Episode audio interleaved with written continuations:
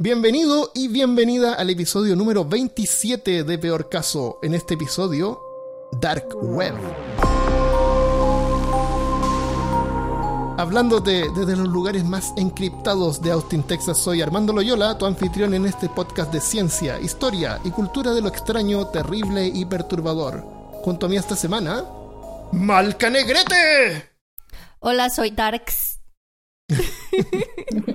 si no han visto ese video, lo recomiendo 100%. Hola, soy Darks. Véanselo. Ok, lo vamos a buscar y ponerlo en percaso.com. y también esta semana con nosotros, Carolina Calderón. Alguien me dijo que mi voz era como jugo de frutilla con cebra. Un saludo para Daniela. Uh. Hola, Daniela. ya. Daniela. Daniela, visita peorcaso.com. Suscríbete. Eso es todo lo que me interesa. no, una muy buena amiga. Es de La Serena. Ah, qué bueno. Yo vivo en La Serena cuántos años? Este año. Muchos años. Ahí nos conocimos. Pero esa es otra historia. Otra. Porque hoy vamos a hablar sobre la dark web, los lugares más profundos de la internet, donde solo los más atrevidos se atreven a sumergirse. Atreverse. Atreverse, atreverse. Ya por el 1930 existían visionarios pensando en un sistema mecanizado para almacenar y buscar libros y medios, pero lo que dio origen al Internet que conocemos hoy fue el método para, para poder compartir datos entre varios computadores conectados entre sí. En 1960 apareció el primer prototipo de parte del Departamento de Defensa de Estados Unidos, 30 años después, gracias a protocolos de comunicación y tecnologías de redes, se lograron conectar varias redes de computadores en forma remota. Y, eso era porque les daba. no querían caminar a otro edificio para mandar un mensaje. Lo podían mandar entre los computadores. Y era, lo que se llamó el email. Y le llamaron, al principio le llamaron red de redes. Qué originales. Pero lo que conocemos como Internet moderno, el que usamos a diario, es la World Wide Web, que permite acceder a información en forma de sitios y enlaces. Porque nosotros más que nada lo que visitamos son páginas, ¿no es cierto? No, nos conectamos a una lista de base de datos y descargamos un archivo, aunque a veces lo hacemos, pero es todo a través de páginas. Y esas páginas, todas esas páginas se llaman, es lo que forma la World Wide Web, o el www que se pone al principio. Uh, ¿Cuándo fue la primera vez que. Malca, tú que eres más joven, creo. Sí, lo es. ¿Cuándo fue la primera vez que tú accediste a internet y qué fue lo primero que hiciste? Me acuerdo que estaba. Um, yo tenía por ahí que unos 13 años y entré a, a cartoonnetwork.la a jugar. Oh, qué tierno. Coraje el perro cobarde. Oh, me encantaba Coraje. Gran valor. ¿Te, acuerdas de Coraje, Carolina? Nunca lo vi. Vivía con unos viejitos y los viejitos mm. le, lo culpaban de cosas que pasaban afuera, pero afuera habían terrores cósmicos todo el tiempo que amenazaban la destrucción del sistema solar. Y él siempre lo salvaba y siempre lo regañaban. Claro. los viejitos dentro nunca se daban cuenta. Era, era súper Lovecraftiana esa serie. ¿Y tú, Carolina, ¿cuándo, fue la primera vez que accediste a la World Wide Web? A la autopista de la mm. información. No me acuerdo, era muy chica. ¿No te acuerdas? No, sí, sí me acuerdo. Estaba en el colegio. Estaba en el colegio en el último año de como la preparatoria, sería en Estados Unidos. Acá es cuarto medio. Bueno, da igual. El último año que uno hace antes de entrar a la universidad. Ya. En ese año estaba fuiste como al taller, ya tengo que hacer la cuestión de la computación. claro, y toda esa cuestión, toda esa volada.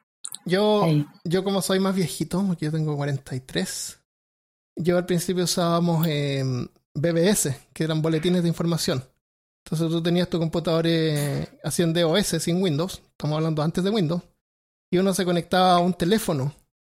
Alguien en, la casa, en una casa, alguien eh, hacía un servidor, y ese servidor contenía como el, el boletín de información, era como un chat donde se podían transferir datos y conversar con otras personas.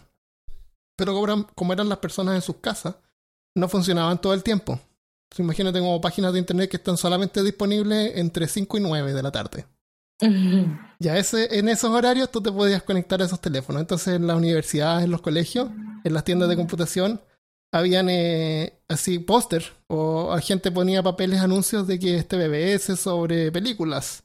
De 5 a 9, conéctese al teléfono. y así funcionaba. Y era todo en blanco y negro y uno conversaba y era, era la eh, era bacán. ¿En serio? sí. Y después cuando... ¿Y de qué año estaba hablando? Antes del, 90, del 95. Porque en el 95 ah. salió el Windows 95. No, estamos hablando un poquito antes del Windows 3.1. Como por ahí por el 94. Pero yo, la primera vez que me conecté a la World Wide Web, al Internet como lo conocemos ahora, fue cuando actualicé el Windows 95. El Windows 95 no podía ser el Netscape Navigator, que era como la competencia del Internet Explorer en ese tiempo. Ah, y lo primero que hice fue porque también tenía una impresora color.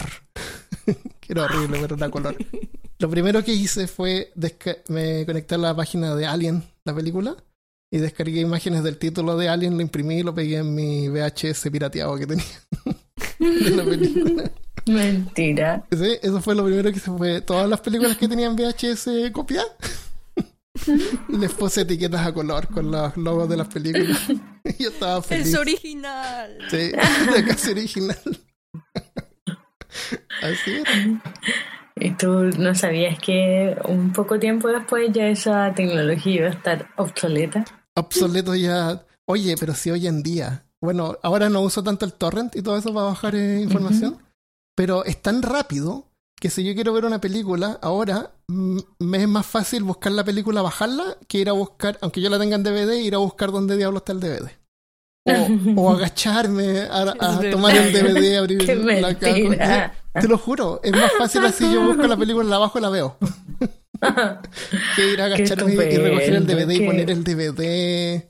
Ah, qué, ¿Quién, quién tiene tiempo para, eso? ¿Para qué? Nadie tiene tiempo. Si de hecho los computadores ya ni siquiera tienen para leer DVD, ya no existen. Ya no existen, claro. No, yo uso, de hecho no tengo DVD player, tengo la PlayStation. Entonces tengo que cambiar el HT. El, eh. Ah, no, ¿para qué? Po? Qué duro. Qué, qué vida tan sufrida. Claro, problemas del primer mundo. Problemas del primer mundo, totalmente. Pero antes, al principio, cuando salió Internet, en el 95, uno tenía las películas copiadas en VHS. Así era. Entonces, resulta que. Si no sabían. que es un VHS. Haremos otro capítulo. Claro. Explicando. Oye, sí, a lo mejor la gente que nos oye no tiene idea que es un VHS. Claro. Oye, no, si fuera broma, uno los da así como que los toma en cuenta, pero tú sabías, estos discos de vinilo, existen discos de vinilo con video. De video. ¿Mm? Sí, de vinilo, no, no le el disco, de vinilo. Sí, de video. Que súper popular en otras partes, en Japón. Pero eso es otro tema. Hasta 1990, toda la información transferida entre computadores podía ser rastreada y robada fácilmente, así que unos científicos en el Laboratorio de Investigaciones de la Marina de Estados Unidos crearon un sistema para proteger las comunicaciones de inteligencia en línea. A este sistema se le llamó enrutamiento de cebolla, o de onion routing, o Tor, como lo conocemos. Cuando nos conectamos a Internet, cada computador tiene un número de identificación, que es el número de IP. Cuando visitamos una página, el navegador, o sea, el browser, el Chrome o el Safari, no sé por qué alguien estaría usando Safari, hay que usar Chrome, envía una solicitud. ¿Por qué? O, usar el, el Chrome Installer, que se llama Internet Explorer. es el Chrome Installer. lo abres, buscas Chrome, lo instalas y ese fue el, uso.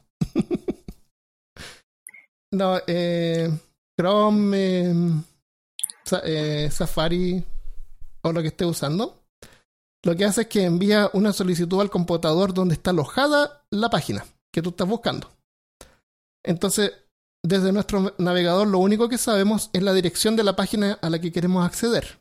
Así que eso lo envía el navegador a un servicio llamado DNS, Sistema de Nombres de Dominio, que es la dirección .com que generalmente usamos. Por ejemplo, netflix.com, yo quiero ver eh, la película, no sé, lo que el viento se llevó. Pues, qué oportunidad más perdida y podría haber pensado algo más chistoso. Sí. Pero no sé. Es que, no, No, es que lo que pasa es que yo veo Netflix, veo las películas y no me acuerdo el nombre. mi señora la Michelle va y me dice, ¿qué estamos viendo? Es sobre un tipo que resucitó 250 años después y tiene que matar, tiene que descubrir quién mató al tipo que Alto lo contrató. Y eso que ni siquiera le he visto. no me acuerdo los nombres.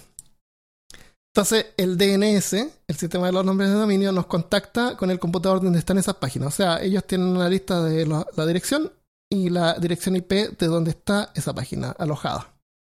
Y luego ese computador envía de vuelta la información que nosotros podemos por fin ver, en nuestro navegador. O sea, lo que el viento selló, una foto de un gato, que estamos viendo Imager o Imgur. Y todo esto pasa en segundos o menos, es súper rápido, entonces no nos damos cuenta.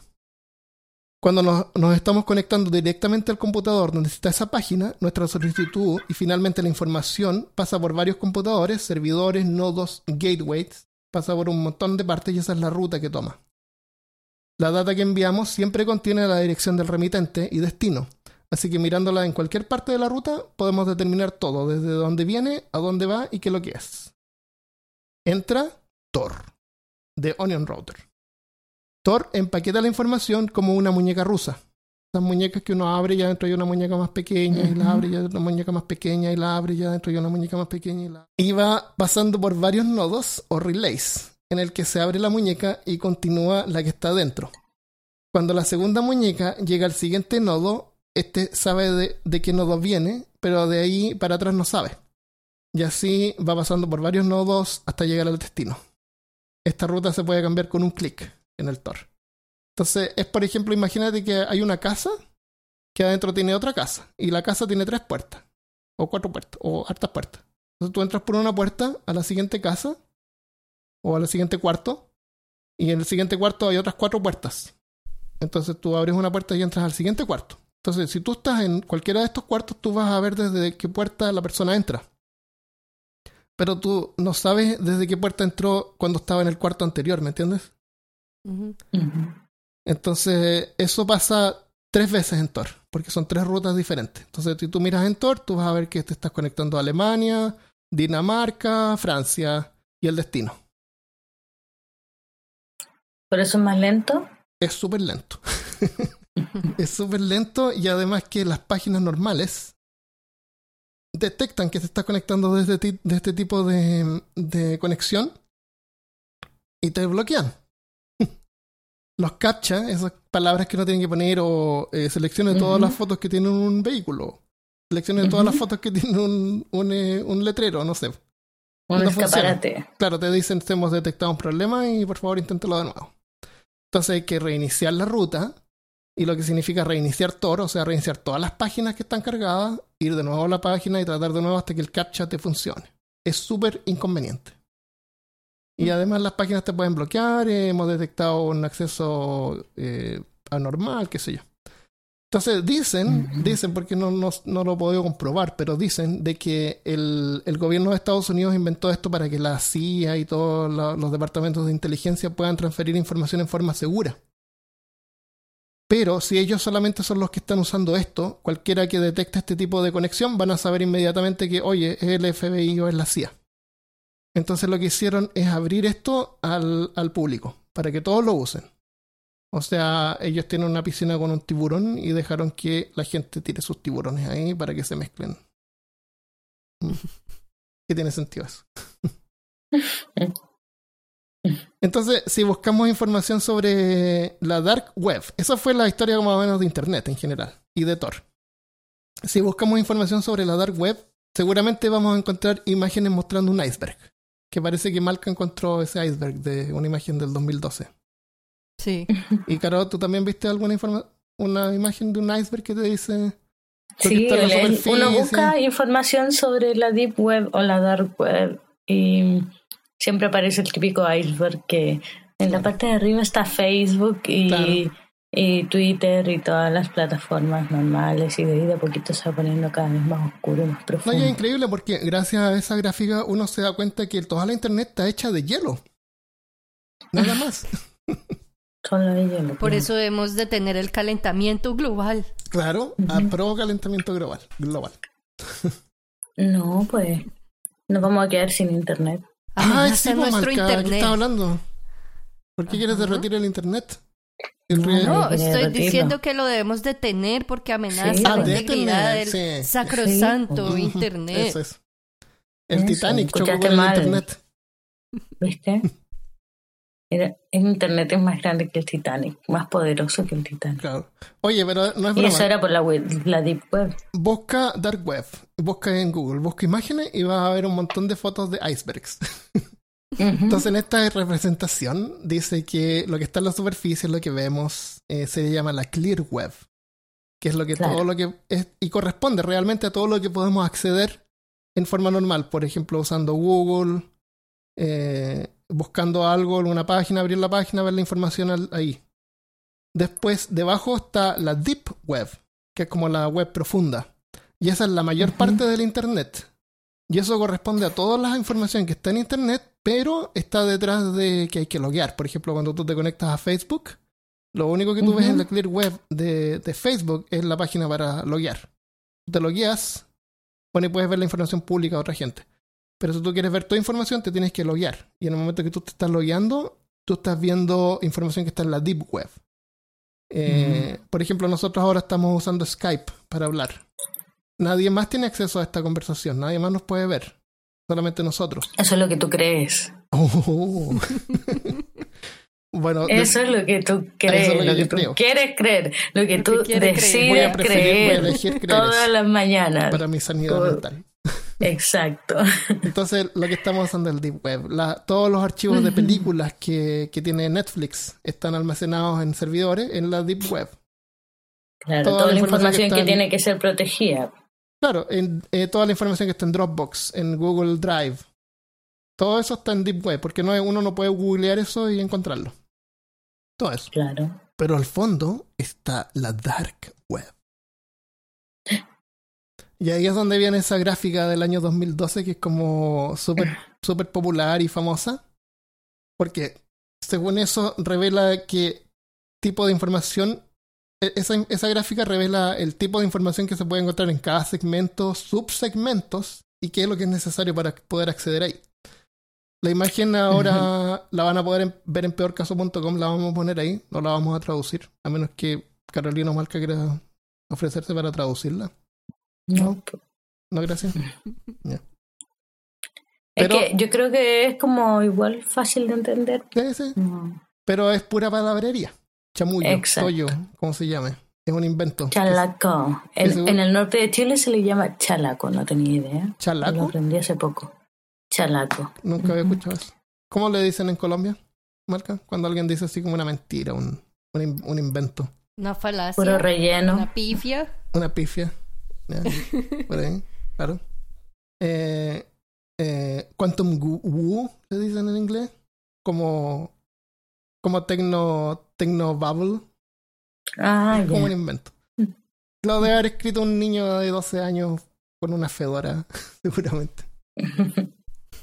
El, la verdad es que es más simple. Solamente la Clear Web, que sería lo que está en lo que se puede acceder en forma normal. Después está la Deep Web, que es todo lo que se puede acceder en forma logueando en servicios como privados. Y después al fondo está lo que se denomina la Dark Web o Darknet, que es lo que vamos a hablar ahora y se accede solamente a través de Tor o otro navegador capaz de acceder a páginas .onion, porque así como en, la web normal nosotros accedemos a páginas .com, en la dark web solamente se pueden, o sea, no solamente, en las páginas solamente Tor puede acceder a páginas .onion. Y estas direcciones .onion generalmente son un montón de números y letras al azar. .onion. Y así existen páginas .onio que requieren ingresar con alguna clave. Así que se podría decir también que tiene, la dark web tiene su deep web. La cosa es que estos no son lugares y las separaciones son borrosas. Yo puedo estar conectado a una página en Chrome y al mismo tiempo tener Tor abierto en una página .onion. Mi computador como nodo, como parte de Internet, cuando nos conectamos a Internet, nuestros computadores forman parte de Internet. No está necesariamente en la Deep Web o en la Clear Web. Puede ser confuso. Pero lo que no quiero es que, crean que es algo místico o un lugar físico donde hay algo. No, son computadores que se conectan en forma diferente. Claro, una red nada más. La, la característica principal de la dark web es el anonimato, pero para quien no sabe bien, es un lugar donde se juntan criminales, traficantes y la peor calaña, el excremento de la humanidad. Pero ¿hay razones para pensar eso? Claro. La anonimidad le da a las personas una ventanita para dejar el demonio salir. Eso. Yo creo que lo que más abunda en la dark web son estafadores. Yo creo que lo que más abunda en la dark web son niñitos de 13 años preguntando tonteras. También puede ser. Eh, ¿Quieres hablar tú de Silk Road entonces? ¿O el tráfico ilegal y todo eso? Eh, sí, me gustaría, puede ser. Bueno, ¿qué es el Silk Road? ¿Ustedes tienen alguna idea? ¿Saben lo que es la ruta de la seda? Ah, Silk Road originalmente era la ruta de la seda, donde viajaban de la un India para Europa, parece. Sí, algo así. O de la India. Para el... Con, China. ¿Con China? Ok. Con China. Eso tengo entendido. Bueno, pero en la Dark Web o en la Deep Web, en la Silk Road es un mercado negro que operaba en la Deep Web donde los compradores podían registrarse gratis y los vendedores tenían que pagar y entrar eh, por una especie de sistema de subasta. Se abría un cupo y ahí se empezaba a subastar el cupo y como vendedor podías entrar si ganabas la subasta. Eso era más que nada como para hacer un filtro entre los vendedores que de verdad querían, querían vender, hacer un filtro entre vendedores serios y, gente que quería hacer estafa solamente. Mm. Las comisiones de las ventas iban al administrador del sitio. Ya, la Silk Road tenía como norma no vender productos que estuvieran destinados a dañar a otros como armas, como números de tarjeta de crédito robadas, como dinero falsificado, información personal y ese tipo de cosas. ¿Y qué cosa, qué cosa vendían que no podía dañar a Generalmente, generalmente se vendían drogas, pero era por el ah, libre comercio. Cosas que te podías dañar a ti mismo. A ti mismo, claro. claro, esa era la intención, dañarte a ti mismo. Y bajo el concepto de la libertad, pues libertad de elección, si es tu cuerpo, tú decides lo que haces con él. Y el libre comercio también. En realidad se supone que el creador del Silk Road iba más por eso, por el libre comercio y por la libertad de hacer lo que quieras tú con tu cuerpo. Eso era lo que él defendía. Sí, se llaman libertarians. Claro. Eh, bueno, a ver, eh, usaba el Bitcoin para proteger el anonimato de los implicados en la transacción y el 99% de las veces la transacción llegaba a, a, su fin de manera exitosa con ambos implicados satisfechos. Y mm, si no se llegaba a un acuerdo, así como AliExpress, como en PayPal, cuando se arman disputas entre el proveedor y el comprador, era muy serio. Eh, se empezaron a hacer como en mucho ruido en sitios de internet y en algunos noticiarios y reportajes.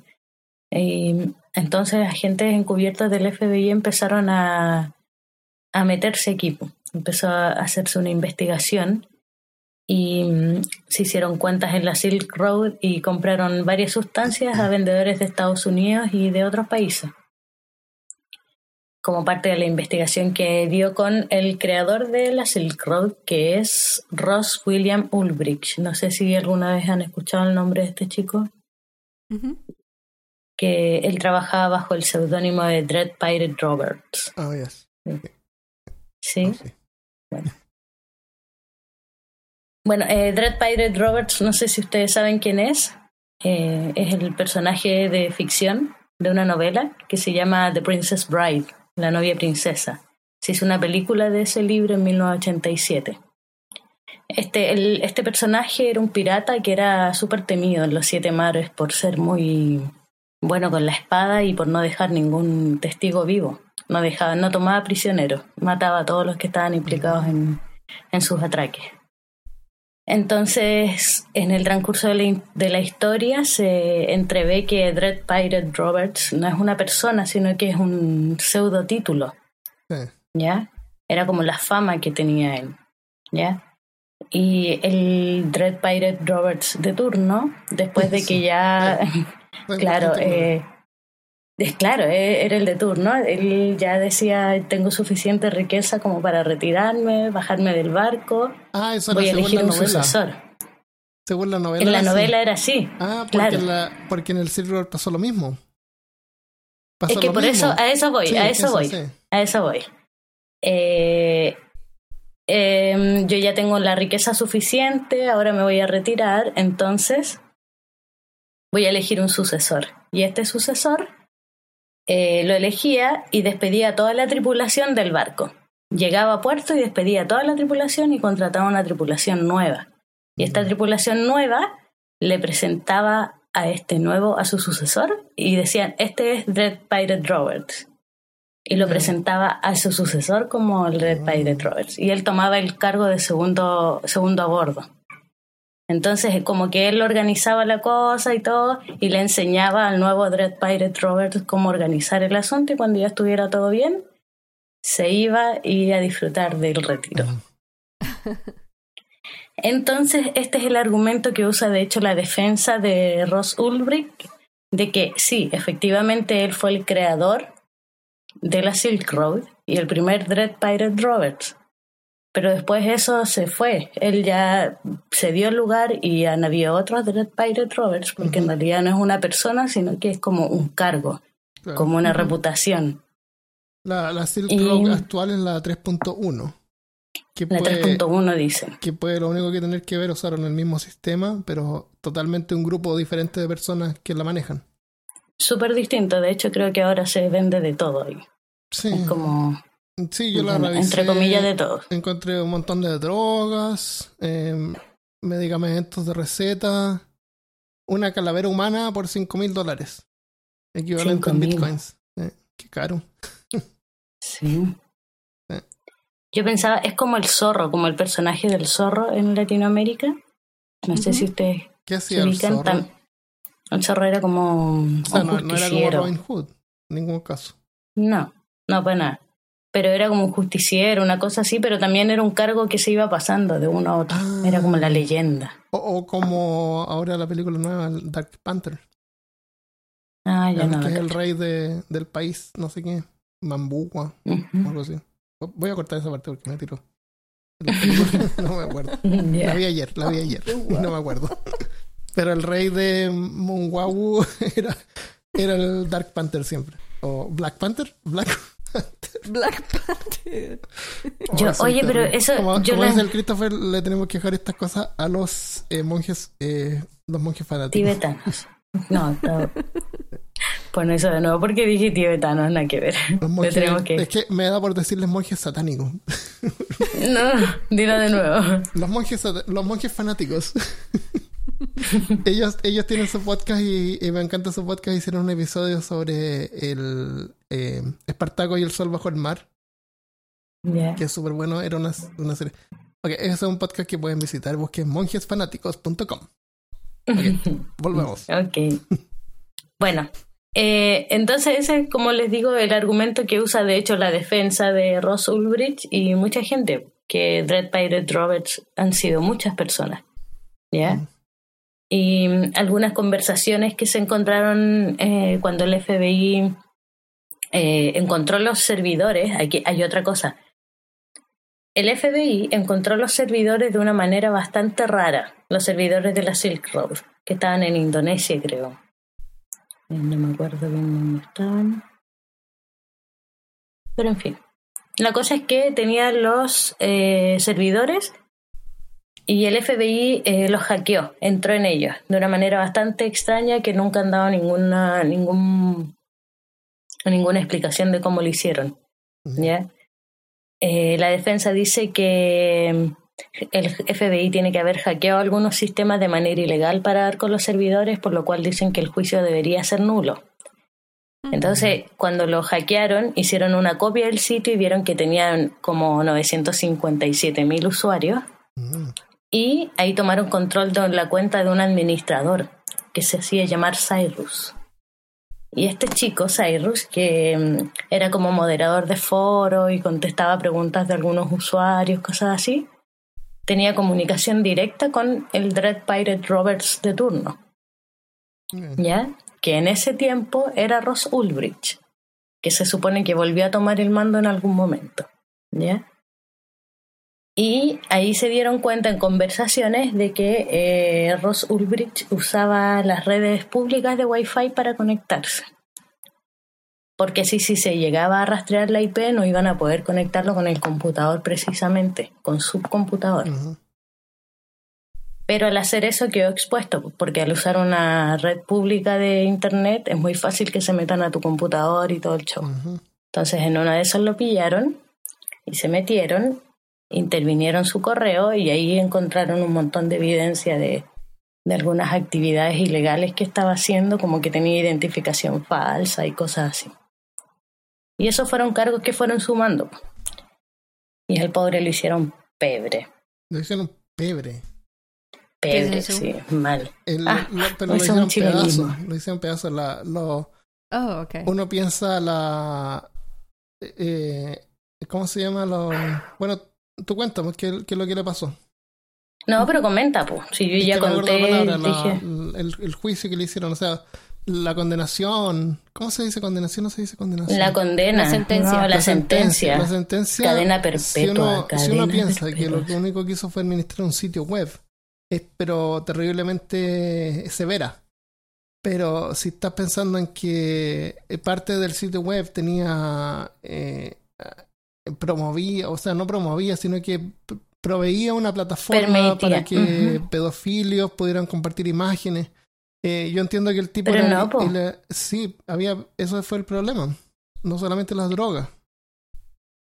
No, yo tengo entendido que era solamente las drogas y de hecho el Silk Road era nada que tú pudieras dañar a otros, lo que sí... A lo mejor al principio, a lo mejor al principio, porque esa es la cosa, ese es el problema de que tiene Dark Web o sitios de, de tráfico. Que, claro, tú puedes vender drogas, puedes vender calaveras humanas, lo que sea, alguien que está muerto. Y, y son, son liberales en el sentido de que, claro, cada uno es dueño de hacer lo que quiera y puede practicar su libertad. ¿Qué libertad tienen los niños que los abusan y los graban y, los violan, qué sé yo, y, los exponen? Ningún tipo de libertad. Pero sabes que dentro de todo lo que yo investigué y el documental que vi que está en Netflix, que se llama Deep Web, pero en realidad lo único que hace es hablar de la Silk Road y de Rosulbrick. Eh, en ningún lado hablan sobre la Silk Road como un lugar de, de tráfico de pornografía infantil o de, por lo menos hasta el caso de Ross Ulbricht, que ahí fue cuando se cerró la Silk Road y quizás de ahí se volvió a abrir y sí se empezó a comercializar otro tipo de cosas. Puede ser, puede ser que Pero tengo entendido que a Ross Ulbricht hasta ese momento, hasta que se cayó la Silk Road en el 2013, que fue en octubre del 2013, era solamente por el asunto del tráfico de estupefacientes, de drogas ilegales, y eh, él tenía identificación falsa. También lo quisieron acusar de intento de asesinato o de attempt, eh, ¿cómo se llama? Murdering attempt, algo así. Porque en algunas conversaciones que están registradas de años atrás del personaje Dread Pirate Roberts, hablaban de un tipo con el que él él hablaba y decía que no le molestaría que Friend Chemist, algo así era el, el, nick de esta persona de la que estaba hablando, no le molestaría que él ya no existiera más. Y que él podía dar datos para que lo asesinaran y que si necesitaban más datos, algún hitman que lo, que lo contactaran y él le podía dar más datos. Pero esta persona nunca murió, no se pudo comprobar ninguno de los de otros crímenes, ¿me entiendes? Es solamente la administración del Silk Road que sí está involucrado con, con, el tráfico de drogas, obviamente. De hecho, por ejemplo, uno de los que eran como testigos de la fiscalía en contra de, de, Ross, de Ross Ulbricht, eh, su hijo había sido, eh, murió de una sobredosis de heroína que compró por la Silk Road. Entonces el caballero lo que el cuento que fue y no sé, pues su argumento era que si la Silk Road no hubiera existido, su hijo todavía estaría vivo. Lo cual es una estupidez porque su hijo podría haber conseguido heroína de otra forma, igual se habría muerto de sobredosis en cualquier momento. Si no era ahí, iba a ser después. Pero parece que la cantidad de droga que era filtrada es mucho mayor a la droga que se exporta de México o de cualquier otra parte. O algo así. Ah, no sé. No sé en realidad, pero si ese niño era fue capaz de comprar una cantidad grande de droga es porque contaba con una cantidad grande de dinero, así que la iba a poder conseguir. No, y además heroína o lo que sea, tú necesitas ponerte mil dólares en heroína para morir. Yo creo Exacto. que unos 50 dólares y chao. Exacto. no sé, en realidad no. Esa es verdad. Pero mm, pero es como en, cuando hablamos del pánico satánico, de repente los jueces tampoco son muy racionales a la hora de... La gente también es súper impresionable, entonces si viene un papá acongojado diciendo mi hijo todavía estaría vivo si no fuera por la Silk Road, más de alguien se va a ver... es muy eh, emocional. Claro, se va a ver tocado por eso y no va a racionalizar el hecho de que ese joven tenía un problema de adicción y existiera o no la Silk Road, él iba a terminar probablemente en esas circunstancias. Y él como padre también es responsable de esa situación, porque las personas que consumen drogas a ese nivel, que no, que no, a ver, no usan un, no tienen un uso responsable o controlado de las sustancias es por algún motivo. Es como tomar Todo tiene un si tú tomas alcohol en forma social o de repente como para relajarte, está bien. Pero si estás notando que estás tomando alcohol porque estás depresivo, ahí hay otro problema de por medio. Entonces el problema no es el alcohol, el problema es otro. Sí, es que la prohibición no funciona, pero para nada, porque la juventud, sobre todo la de ahora, la de antes también, pero todos hacen lo que les da la gana y si el papá se va a poner en como en, ¿cómo se dice? Denial. Ajá. En negación. El asunto es que el pobre Ross Ulbricht eh, lo demonizaron un montón. Yo creo que cadena perpetua es too much. Eh, no es cierto, es como raro, pero es que están... No, no, hay no hay ninguna vida no, no hay ninguna muerte que se le pueda atribuir directamente a él. No hay nada, ninguna, ningún desastre que se pueda atribuir directamente a él. No, no. Yo creo que es demasiado. El, sistema que él creó sigue vigente. O sea, si tú te conectas ahora a Silrod, está ahí, 3.1. Exacto, no, no Y se demoró tres meses. En, en diciembre ya estaba operativo de nuevo, y esto fue en octubre. Entonces, no, hubo un gran golpe al narcotráfico, no hubo un gran golpe a los sistemas de nada. Y entonces la Silk Road fue cerrada por el FBI en octubre del 2013. Y eh, después en diciembre ya de nuevo empezó a funcionar. Estaba una tal Pandora's Box. Y, perdón, estaba una Pandora Open Market y la Silk Road que está de nuevo operando. Son supuestamente los dos mercados negros que están liderando la Deep Web en este momento. Quizás no, quizás estoy desactualizada. En los comentarios podrían dejar los que tengan más información al respecto. ¿Qué te parece a ti, Malca, el tema?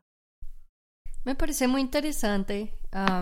yo no aprendí el Web, del Dark Web, sino hasta como hace dos años, creo. Y pues la primera ola de información que uno recibe es bien horrorífica. Y... ¿Cierto? Es como que uno le da terror porque dicen que hay casos así de, de asesinatos en vivo, poco menos, y que no sé qué, hay tráfico de gente y de órganos. y Sí. Súper espantada también. Tuve pesadillas. Ah, mentira. Y así como Silk Road, existen un montón de otras páginas de comercio tipo eBay para eh, cosas ilegales. Porque eBay, que es como el comercio online más, más común, no permite venta de armas, ni de drogas, ni de nada de esas cosas de ese tipo. Partes humanas. Pero en la dark web se pueden encontrar eh, algunos sitios de ese tipo. El... Malca, ¿tienes algo que acotar? ¿Del dark web? No. Ya voy a hablar del Shadow Web. Entonces, supuestamente, es que lo miramos esto Dark Web como si fuera este iceberg. Debajo de Dark Web está Shadow Web, que es un lugar aún más secreto, donde la donde ofrece plataformas para aquellos con las inclinaciones más desviadas, como pedófilos, por ejemplo. Hay varios sitios de pedofilia que han encontrado y la, el FBI también ha investigado y ha arrestado un montón de gente. Ahora hay que tener en claro de que sitios de pedofilia no solamente existen en la, en la dark web o shadow web o lo que sea, en la web normal pueden haber grupos de... ¿En la clear web igual? O sea, por ejemplo, en WhatsApp puede haber un grupo de, amigos, gente que se va como extendiendo y se forma una comunidad y pueden compartir eh, información entre ellos. Y WhatsApp es. Eh, toda la información es encriptada. Así que mientras alguien del exterior no, no, se, no se infiltre, qué sé yo, no va a saber la identidad de la gente. Eh, la, la, dark web o, o, el acceso desde Tor. Tú desde Tor tú puedes acceder a sitios normales como Reddit en forma anónima. Entonces, cuando tú te accedes a la dark web, no solamente estás como navegando en la dark web, sino que puedes acceder a otros sitios en forma anónima con el poder que te da ese anonimato. Aparte de sitios de ese tipo, en, la, en lo que le llaman la shadow web, que es como el lugar más profundo, están los red rooms.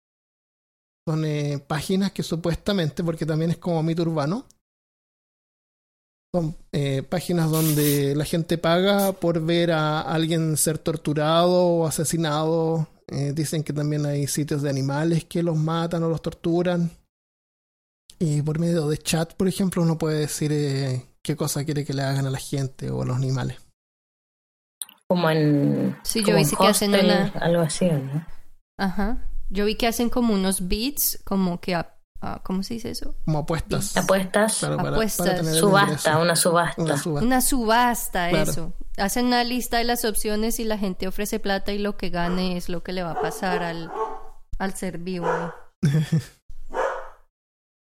claro, entonces existen estas páginas, pero también es parte de mito urbano hay unas que, hay una que se llama Alicia, que fue creada aparentemente desde Brasil, porque está en portugués o a lo mejor desde Portugal, que aparecía en el 2015 y aparecía en una, un texto y, y una cuenta regresiva. Y, tenía como un ruido de fondo, de un loop que duraba así como 10 minutos. Y entre medio se escuchaban como gritos de angustia. Y después cuando terminó la cuenta regresiva, eh, la página se puso como en negro y se siguió escuchando el sonido. Y, había un espacio negro sobre el título y si uno seleccionaba ahí podía ver como texto oculto. Y decía un montón de cosas, pero nada, nada real.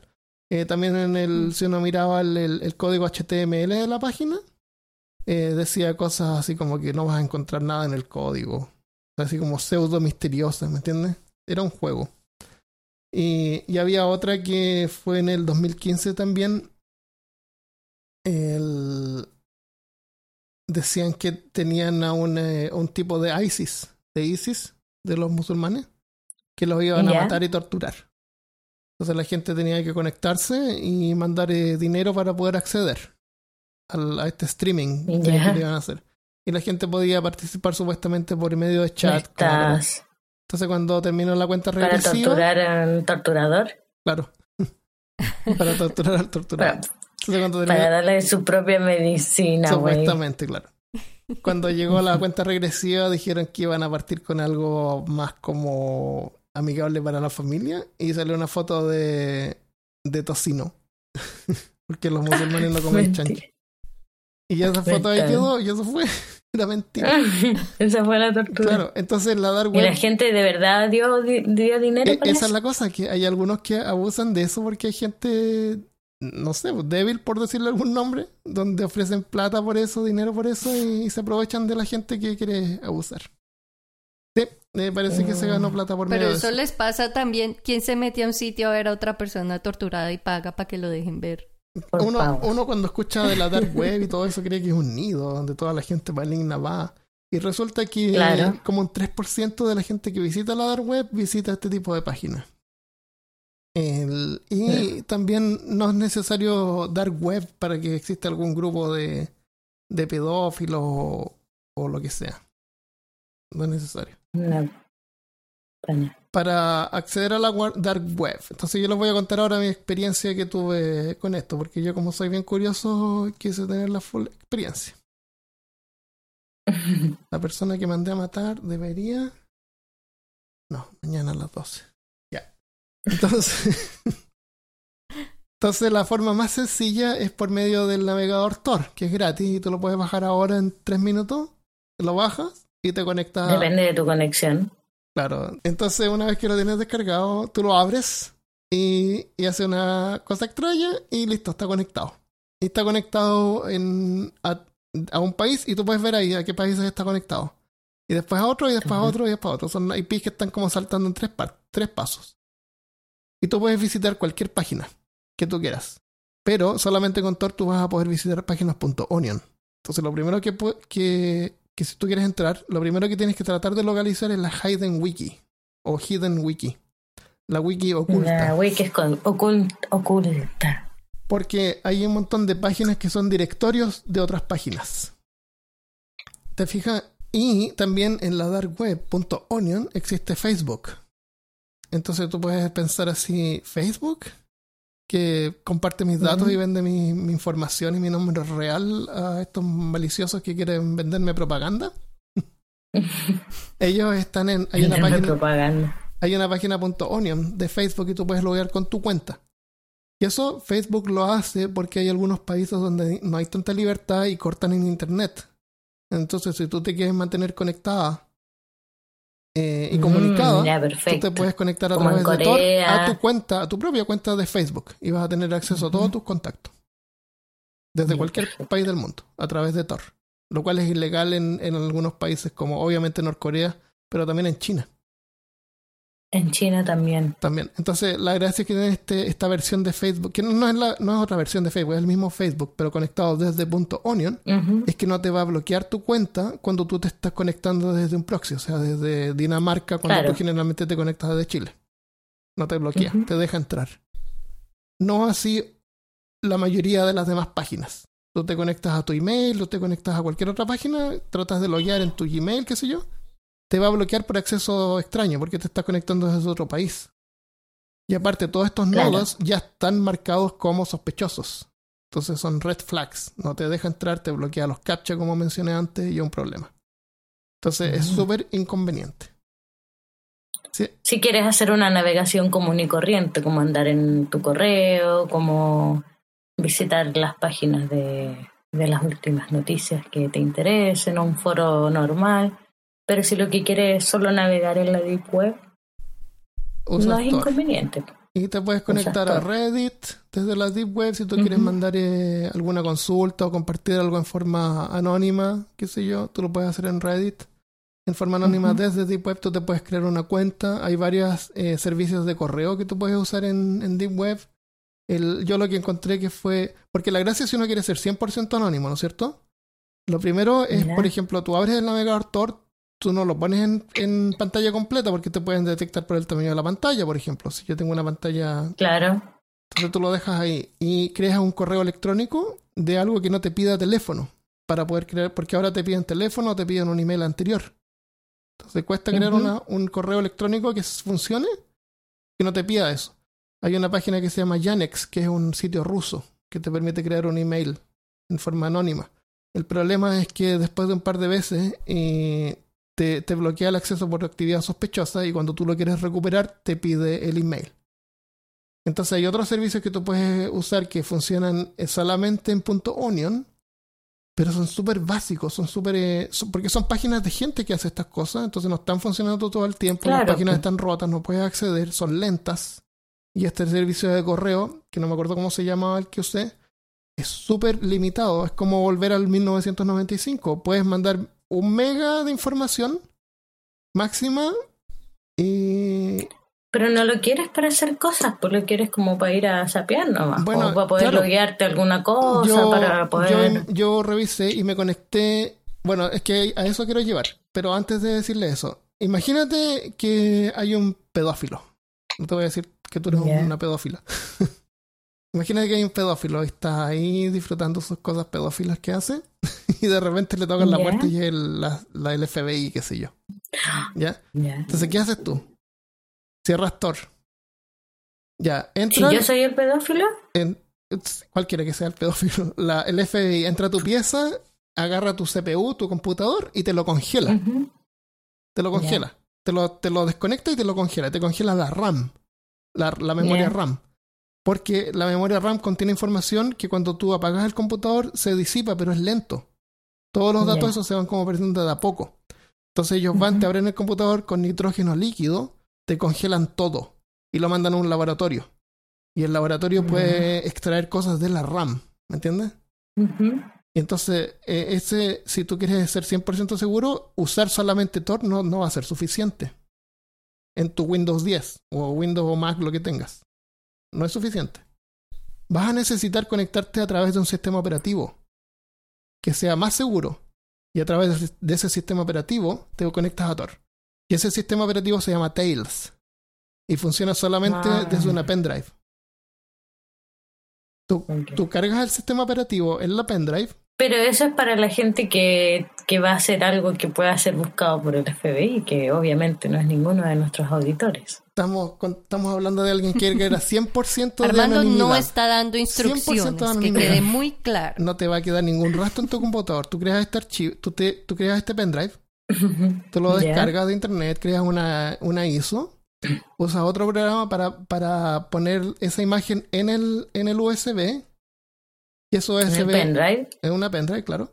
O flash drive, como le dicen. Entonces, tú ¿De cuántos gigas tiene que ser? Al menos 8. al menos 8. Al menos 8, sí. ¿Qué, por qué, de qué? No sé, pues solamente para quien quiera completa anonimidad. Claro, no. Anonimato. Anonimato. Entonces tú conectas esto eh, en tu computador y lo haces partir desde el USB. Ahora, los computadores modernos, eh, yo lo he visto en Dell y HP, porque lo vi en, en un laptop que tengo y en el, en el computador de Cristian que me conté hoy día, Cristian Rosenke, no lo puedo hacer partir porque hay, una, hay unas opciones de seguridad que tiene la BIOS para la, la partición USB.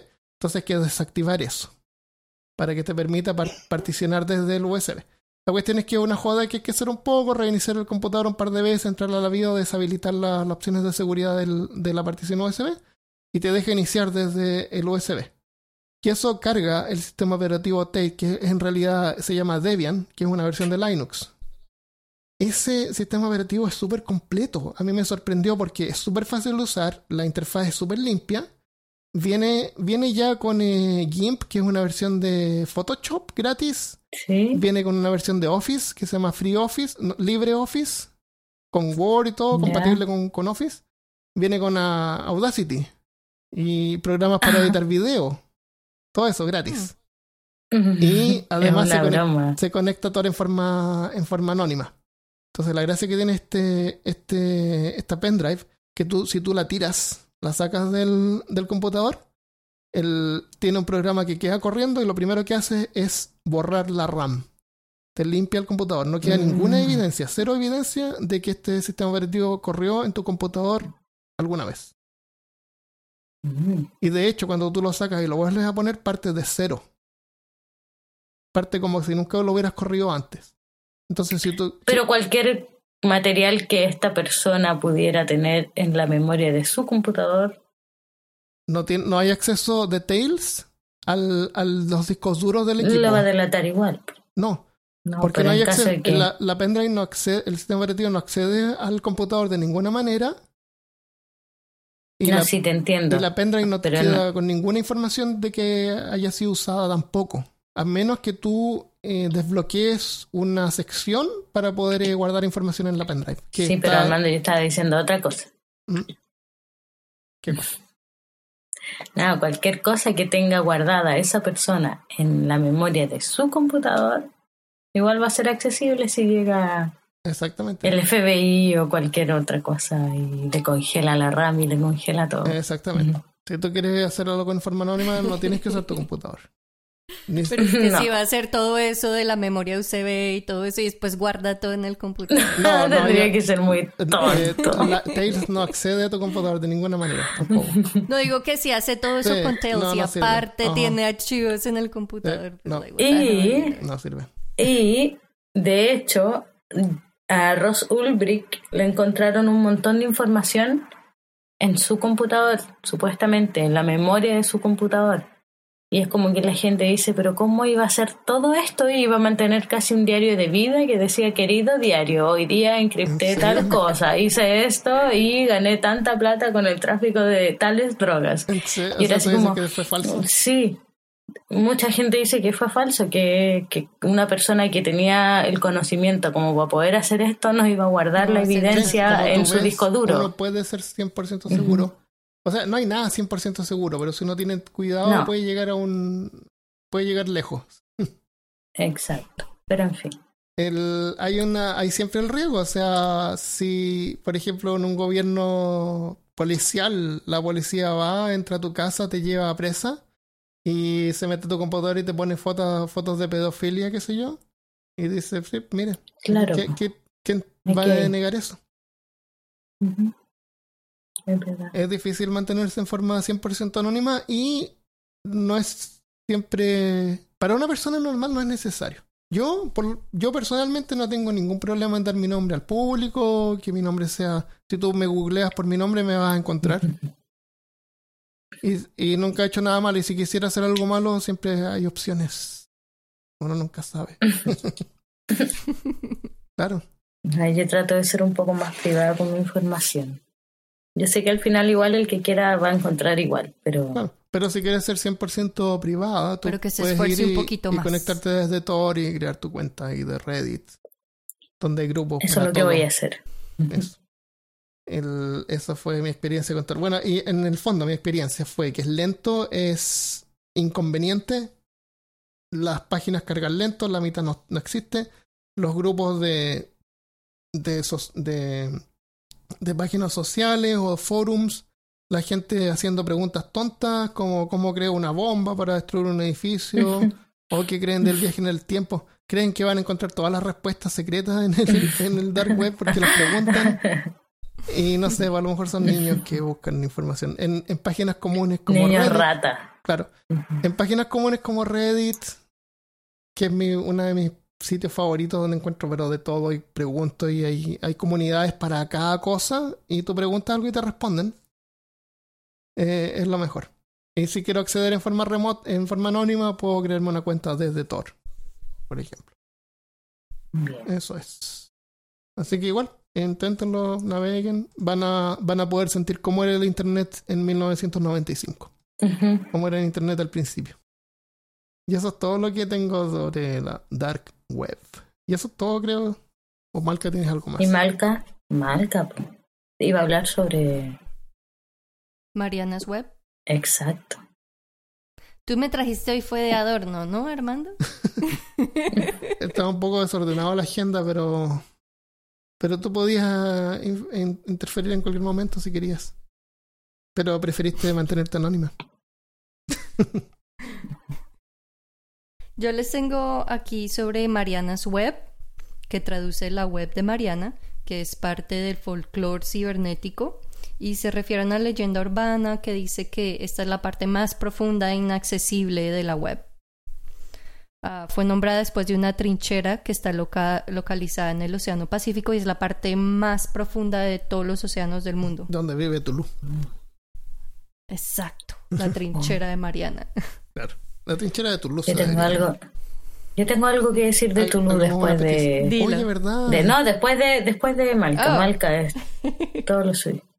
Um, Mariana Web es como las religiones, hay muchas versiones de la misma cosa y hay muchos rumores acerca del mito, uh, pero yo encontré más o menos los principales, es que es un lugar donde se encuentran los secretos de, como los secretos más oscuros de la humanidad y cosas acerca de más y más rumores. La gente piensa que ahí encuentras la locación de Atlantis, los archivos secretos del Vaticano y del oh. gobierno.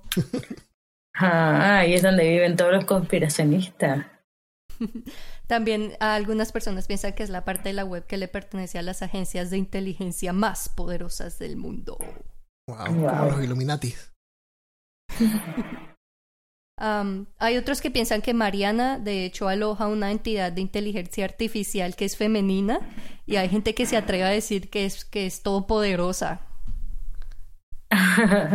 es como una domina. Controla. como una diosa. que todos debemos adorar. Sí, pues si en español decimos la internet, es femenina. Es la internet. Es como la, la diosa del internet. Llama Mariana. Mariana se llama. Se llama Mariana. ¿No tiene nombre? Es Mariana. Ah, se llama Mariana. Me imagino. Debe llamarse, sí, sí, de las Marianas. Mariana. ¿Y eso es? Otros piensan que, que, es una, que es una misteriosa región del Internet a la que solo pueden acceder unos pocos y que creen que supuestamente es tan estructuralmente compleja que se ha convertido como en un semillero de actividades grotescas e ilícitas, incluso peores que lo que encontraríamos en el Deep Web, pero al mismo tiempo nadie puede explicar qué puede ser peor. peor, que lo, que peor. ya hablamos. No, y de hecho ya es complicado para una persona normal conectarse a Internet. Hay que tener una... O sea, ¿quién se va a complicar tanto para poder acceder a un grupo tan secreto que lo puede crear con WhatsApp? Que, que es súper seguro, es encriptado y todo. No es necesario. También hay gente ¿Verdad? que... Exacto, no no hay necesidad de hacer todas esas vainas. También hay gente que piensa que simplemente es la obra de un troll o de una compañía que esté vendiendo seguridad digital. Puede ser. Entonces se inventan un cuento aún más terrorífico para que la gente compre. Claro, y como dije, no es un lugar. No es que debajo de la dark web haya otro lugar físico. No, es, un, es una red. Son redes, exacto. computadores conectados en forma diferente y como dije, un computador puede conectarse de varias formas distintas al mismo tiempo. Sí, sí.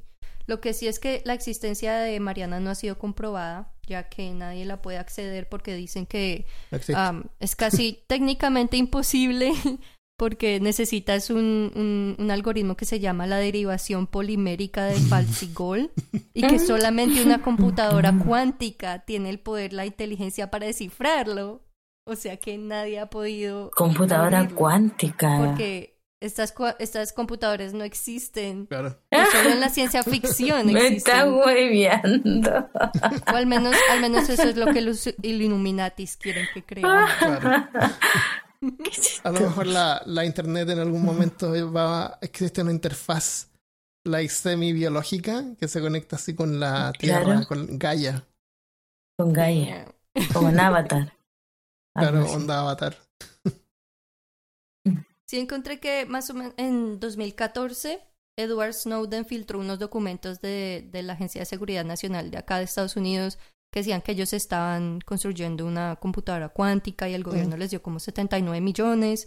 Y, y a- e- e- en, es- en el presente Google y NASA han dicho que ellos tienen sus computadoras cuánticas y, y que pueden resolver problemas 100 millones de veces más rápido que una computadora binaria. Pero- Generan Bitcoin todo el día.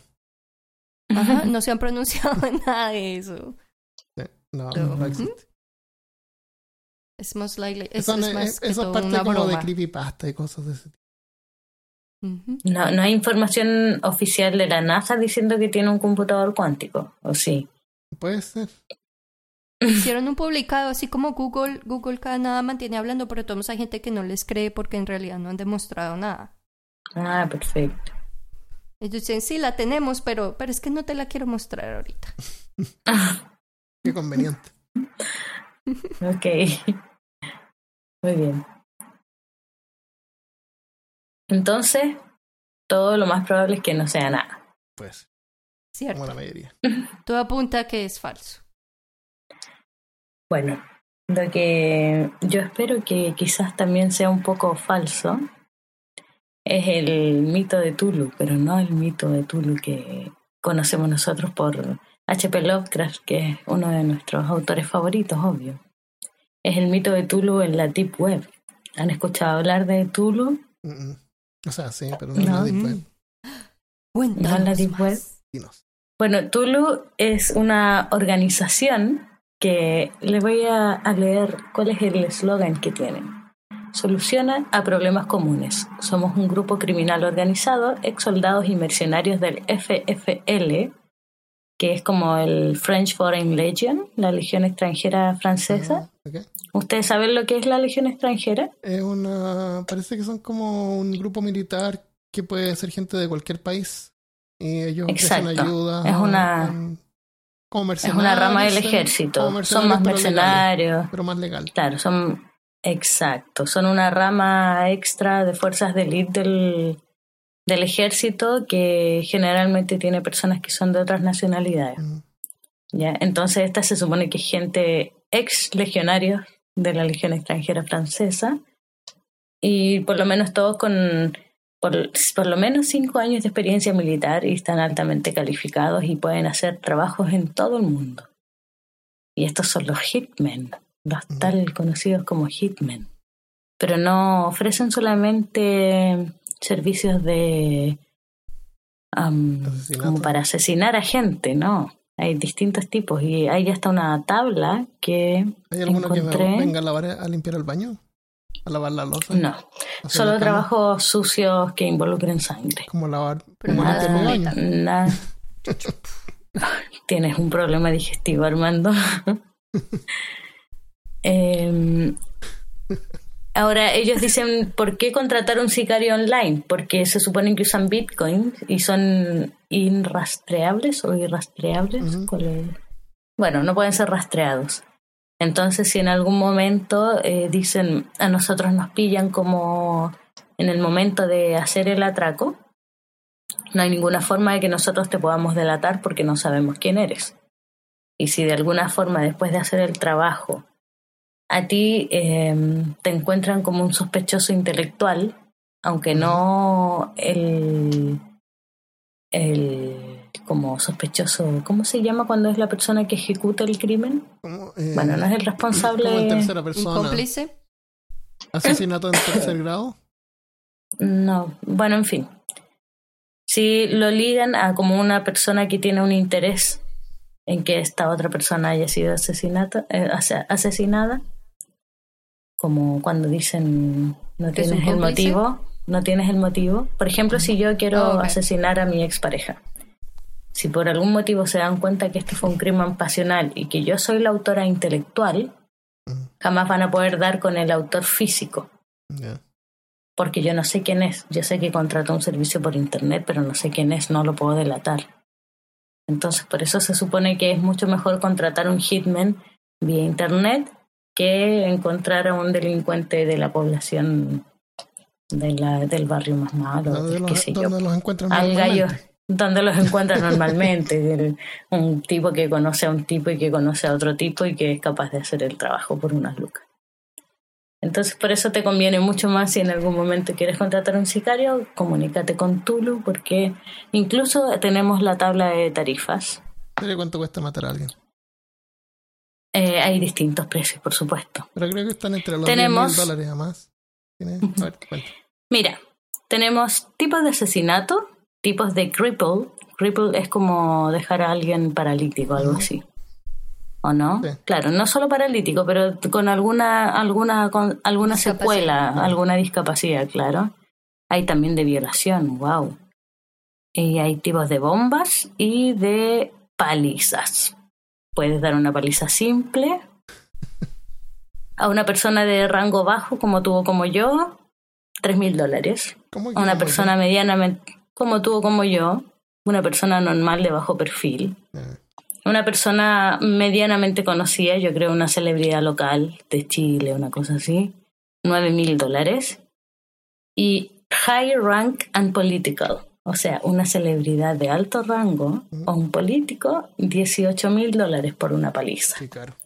¿Cuál crees tú, Malca, que sería el servicio más caro y a, la persona más cara en esta tabla de precios que tiene Tulu, hmm. la organización? Yo me imagino que a un presidente, por lo que habría que pasar por tanta seguridad antes de poderle hacer algo. Claro, el asesinato de un, una persona de alto rango o un político. 300 mil dólares. Eso es lo que vale. Y, por ejemplo, hay aquí, dentro del Cripple Types, hay una que se llama Uglify. Uglify es como dejar a una persona más fea. ¿Cómo se puede decir? Uglify. Afearla. Afearla o no sé. Uglify. Te voy a uglify. ¿Cómo se puede decir? I'm going to uglify you. I'm going to uglify you. ¿Ugly what? Dentro de los dentro de los de los servicios que ofrece Tulu. Está el servicio ah, en, los cripple type Afearte, claro. Esos tipos que en la India le tiran ácido a las mujeres que son muy orgullosas de su belleza. Yo creo algo así. Qué horrible. Qué horrible.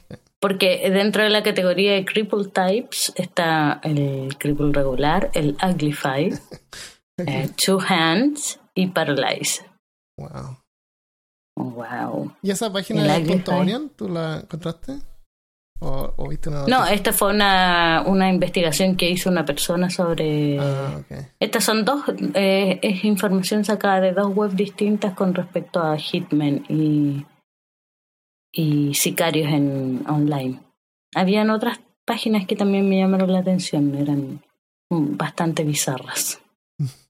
Pero por lo que vi, al final, tratando de hacer una investigación más seria y más profunda, la investigación se repetía prácticamente igual en todos los sitios, era como copy-paste. Así que lo más probable es que sea una leyenda urbana que se ha ido repitiendo de sitio en sitio y no sea nada fiable. En la mayoría de los casos que encontré. Pero era bonito y, la imagen de, de la página de Tulu era muy chistosa. Es entretenido. Podríamos dejarla en el sitio no, de podcast.com eh, punto, punto onion. Punto onion. No. Yo tengo una, eh, una frase de Friedrich Nietzsche. Dice, si miras demasiado en el abismo, el abismo terminará mirándote a ti. Wow. Así que cuidado. Bueno, gracias por escuchar. Espero que te haya animado toda esta conversación. o no, o no. Peor caso no se hace responsable. Claro. Nos dijeron que hablábamos de esto, así que hablamos de esto. Vamos a terminar bajo claro, toda la semana. Sabemos, sabemos que no es el mejor tema, no es el más animoso. Eh, pero. Próximo episodio, los cariñositos. y unicornios tornasoles. ¿Pero qué? Pero que nada, unicornios tornasoles son lo más ah, lindo que hay. Gracias por escuchar. Eh, si te gustó este episodio, compártelo con tus amigos, con tus enemigos, con tu perro, con tu gato con tu llama, todos. Con tu suegra. Con tu suegra. Visítanos en peorcaso.com y darle like a nuestra página de Facebook porque ahí tú puedes hablar con otras personas que le gustan este tipo de temas y nos puedes sugerir eh, temas que te gusten porque así como este hay otros también que hemos hecho gracias a las sugerencias que nos han enviado. Porque créalos o no, también hay más personas que le gustan estos temas, no eres el único. No eres el único, así que no te sientas mal si tienes cualquier duda. No estás solo. No estás solo mantente anónimo, pero siéntete orgulloso siempre de lo que tú haces. Sobre todo cuando es algo bueno que ayuda a la humanidad, como este podcast. Muy bien. Nos vemos la próxima semana. Un abrazo. Un abrazo. Adiós. Adiós.